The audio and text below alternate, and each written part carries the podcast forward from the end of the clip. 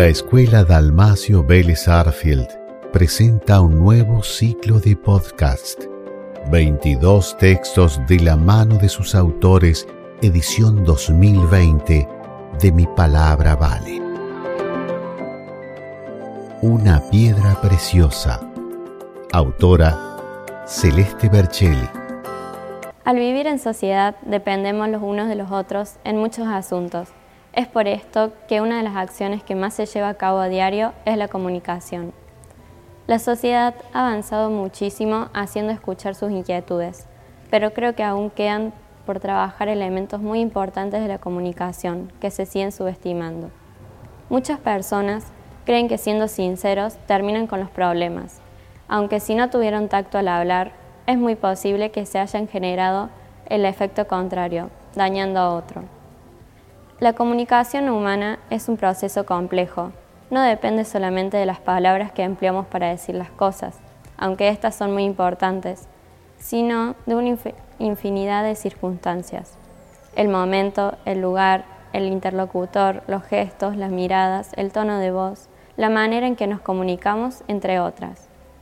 La modalidad en que nos comunicamos es fundamental, ya que cuando se dice algo de una manera o un tono que no es el apropiado para la situación, el interlocutor o quienes están alrededor escuchando pueden sentirse incómodos, heridos o molestos. Es probable que una simple frase desate males entendidos o hasta cadenas de respuestas y de comentarios que generen aún más tensión en el destinatario de la misma. Recuerdo que durante un momento de dispersión en una clase, una alumna resaltó un aspecto físico que acomplejaba a otra, generando más comentarios de parte del resto del curso. Esos minutos se convirtieron en un muy mal recuerdo y aumentaron las inseguridades de la compañera que se sintió aludida. El problema no fue lo que se dijo, porque era verdadero y todos lo sabían, sino el modo de humillación en que se lo dijo y la carencia de empatía que tuvo al hacerlo. Los psicólogos dicen que la comunicación agresiva siempre deja huellas profundas. Los únicos acompañantes de la ira deben ser el silencio y la pausa. Si no es así, es muy probable que deformemos lo que realmente queríamos decir y en consecuencia generemos males entendidos, deterioro o incomodidad en las relaciones entre pares. Un pequeño arrebato en la comunicación puede causar un ambiente de disgusto durante una gran cantidad de tiempo. Desde niños nos deberían enseñar el poder que tienen las palabras y sobre todo la importancia del modo en que las decimos. Mostrar que las críticas no son malas si las damos con respeto y buenas intenciones. Que los comentarios inciertos o negativos dichos a espaldas del protagonista también lastiman. Si tratásemos estas y otras cuestiones de comunicación afectiva y efectiva, más seguido ayudaríamos a disminuir los problemas emocionales de la humanidad, a establecer mejores vínculos y a debatir de forma fructífera.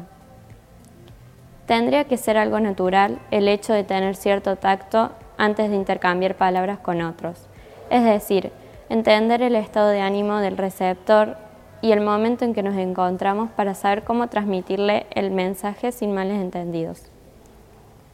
La comunicación puede compararse con una piedra preciosa. Si la lanzamos contra alguien de manera inesperada, puede herir gravemente, pero si la ofrecemos con un lindo envoltorio, será aceptada con agrado. ¿De verdad que la manera en que decimos las cosas es muy importante?